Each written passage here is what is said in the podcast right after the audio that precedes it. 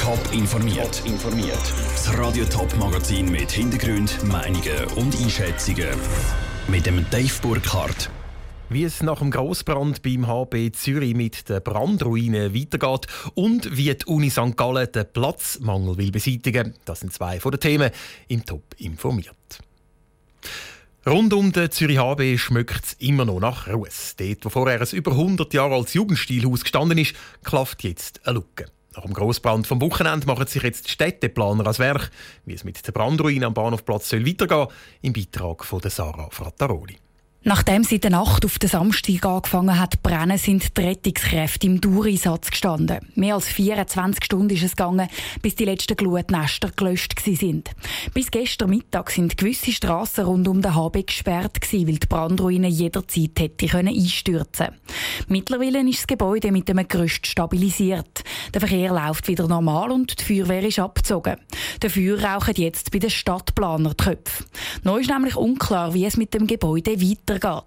Für das muss die Eigentümerin SPS Swiss Property jetzt das erste Mal abklären, wie stabil oder instabil die Brandruine noch ist, erklärte Vasco Cecchini von der SPS. Man muss verstehen natürlich mit unserem Team, mit den Fachleuten, was das in der Substanz bedeutet, wie das Projekt sollte weiterlaufen. Unser Interesse ist natürlich, dass wir dort weiterhin etwas dann könnten was für ein Gebäude dann mal in der Lucke gebaut wird, hängt vor allem von den Fassaden ab, die vom Feuer weitgehend verschont geblieben ist.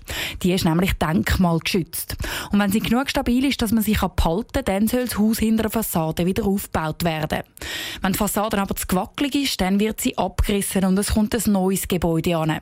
Aber auch dort hat die Eigentümerin nicht ganz freie Hand, sagt Katrin Gügler, Direktorin vom Amt für Städtebau Zürich. Zum Beispiel, ich kann nicht einfach da jetzt äh, einen Neubau anstellen, ein Glashaus, das nichts mit dem eigentlich doch sehr hochwertigen historischen Kontext zu tun hat. Da hat man in Bezug auf die Nachbarschaft, in Bezug auf das Ortsbild eine ganz andere Ausgangslage. Weil der ganze Gebäudekomplex beim Bahnhofplatz ist nämlich vom gleichen Architekt gebaut worden. Das Gesamtbild der Häuser soll nicht mit einem Neubau, der nicht reinpasst, verschandelt werden. Bis die Lücke am Bahnhofplatz wieder gefüllt ist, geht es sicher ein paar Jahre, sagt Katrin Gügler. Neben der Eigentümerin und dem Amt für Städtebau ist nämlich auch die Politik involviert. Der Beitrag von Sarah Frattaroli. Neben den bautechnischen Abklärungen laufen bei der Eigentümerin SPS Swiss Property parallel auch versicherungstechnische Abklärungen. Der Sachschaden dürfte nämlich in die Millionen gehen und die zukünftigen Mieter müssen auf ihre Verträge verzichten. Wer für den Schaden zahlt, ist im Moment noch nicht klar. 8500 Studierende, dazu 3000 Mitarbeiter an einer Universität, die eigentlich nur für 5000 Studierende denkt ist. Die Zahlen zeigen, die Universität St. Gallen hat ein Platzproblem. Ein zweiter Campus soll jetzt Abhilfe schaffen. Stehen soll der im Zentrum der Stadt auf dem Areal Platztor. Bis dort allerdings die Studierenden ein- und ausgehen, ist es noch ein weiter Weg. Michel Eckimann. Die Universität St. Gallen hat ihre Kapazitätsgrenzen erreicht. Die Lehrräume die Platz aus allen nehmen und die Studierenden finden kaum mehr Platz, um miteinander zu schwätzen. Zum Beispiel bei Gruppenarbeiten oder beim Lernen für Prüfungen. So ist die aktuelle Situation beim Campus beim Rosenberg. Das sagt nicht nur die Universität selber, sondern auch die Regierung. Darum hat die Universität Räume zumieten.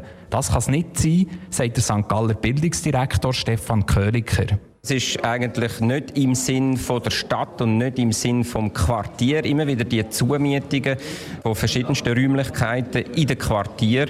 Das wird in dieser Übergangsphase nicht zu verhindern sein, aber dann, wenn wir dann den Neubau können beziehen dann passiert genau das Gegenteil. Dann können wir uns aus diesen Quartieren zurückziehen. Zudem wird gemäss Prognose die Zahl der Studierenden weiter steigen. Aktuell liegt die Universität St. Gallen bei rund 8500 Studierenden.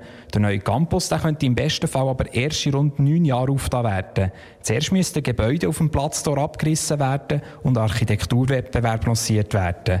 Der neue Standort beim Unteren Graben ist aber schon jetzt klar, sagt der St. Galler Baudirektor Mark Mechler. Das bringe Vor- und Nachteile dass man die Universität näher an die Stadt bringt und somit auch äh, Belebung hoffentlich dann auch überkommt für die ganze Stadt. Und da bietet, glaube ich, Platz da die Chance. Der Schattenteil könnte vielleicht sein, dass natürlich gewisse Lärm mit Stadt könnte reinkommen Aber wenn ich heute die Stadt St. Gallen anschaue, scheint sie mir am Abend nicht zu lärmig, sondern es dürfte durchaus noch etwas brauchen. Dass den Campus unbedingt braucht, stellt der Rektor von der Universität, Thomas Bieger, klar. Die aktuelle Lage sei nämlich prekär und es gäbe keinen Plan B. Wenn wir nicht die Aussicht auf den Campus Platz dort 2027 hätten, dann hätten wir ein Problem. Also wir richten unsere Planung voll auf das aus und äh, sind zuversichtlich, dass eben die Qualität des Projekts auch überzeugt haben, aber auch natürlich Respekt vor dem ganzen demokratischen Prozess. Völlig offen ist übrigens, wie der Campus soll aussehen Klar ist nur, dass ein Platz für die Lehre und die Forschung für rund 3000 Studierende soll entstehen soll. Der Beitrag von Michel Eggimann. Als nächstes beschäftigt sich der St. Galler Kantonsrat mit dem neuen Campus. Wahrscheinlich noch in diesem Jahr und wahrscheinlich nächstes Jahr soll dann das Volk über den 160 Millionen Kredit können abstimmen. Baubeginn für den neuen Campus bei der Universität St. Gallen ist frühestens in fünf Jahren. Über zehn Jahre lang, seit 2007, hat der Thomas Fesi die Ombudsstelle vom Kanton Zürich geleitet. Zu ihm sind also die Leute gegangen, wenn sie zum Beispiel in einer Behörde Vetterli-Wirtschaft vermutet haben oder wenn sie sich von der Gemeinde schikaniert gefühlt haben. Ende Woche gibt der Thomas Fesi sein Amt ab. Schon heute Morgen hat er seinen letzten grossen Auftritt gehabt. Im Zürcher Kantonsrat hat er von seinen 900 Fällen im letzten Jahr berichtet und ist dann offiziell verabschiedet worden. Nach der Verabschiedung hat ihn Vera Büchi zum Interview getroffen. Elf Jahre lang haben Sie wirklich mit Beschwerden, mit Meldungen von Bürgern zu tun gehabt, im Zusammenhang mit der Verwaltung. Gibt es irgendeinen Fall äh, oder eine Meldung, die Ihnen am meisten geblieben ist? Das gibt es schon. Aber ich kann nicht einfach sagen, der Fall, der Fall, der Fall. Aber ich kann sagen, Herausforderungen sind zum einen rechtlich sehr komplizierte Sachen und zum anderen Fälle, die menschlich sehr schwierig sind. Denken Sie an Operationen, die nicht gelungen sind im Spital, solche Sachen, wo man auch selber sieht, wie begrenzt man ist in dem, was man machen kann. Und das muss man auch akzeptieren. Ihre Rolle ist unter anderem, dass Sie wirklich die erste Anlaufstelle sind für Whistleblower. Wenn es um das Aufdecken von Missständen geht in einer Verwaltung etc., sind das besonders schwierige Fälle, besonders heikle Fälle? Ja, sie sind heikel wegen der politischen Dimension. Oder? Sie sind nicht äh, problematisch äh, im Sinn von der Menge oder dem Schweregrad, was wir bis jetzt haben. Aber man weiß ja auch nicht alles, was ist. Oder? Und äh, es ist wichtig, dass man so eine Stelle hat, wo jemand kann ankommen und erzählen, was er für richtig hält. Es war ja geplant, dass man noch einen leichteren Zugang macht, anonym, allenfalls im Internet. Wo steht man da? Da sind wir jetzt eigentlich äh, beim Ende. Das heisst, wir stehen dort, wo wir wollen. Wir müssen es jetzt noch dann kommunizieren. Das wird der neue Ombudsmann machen im September.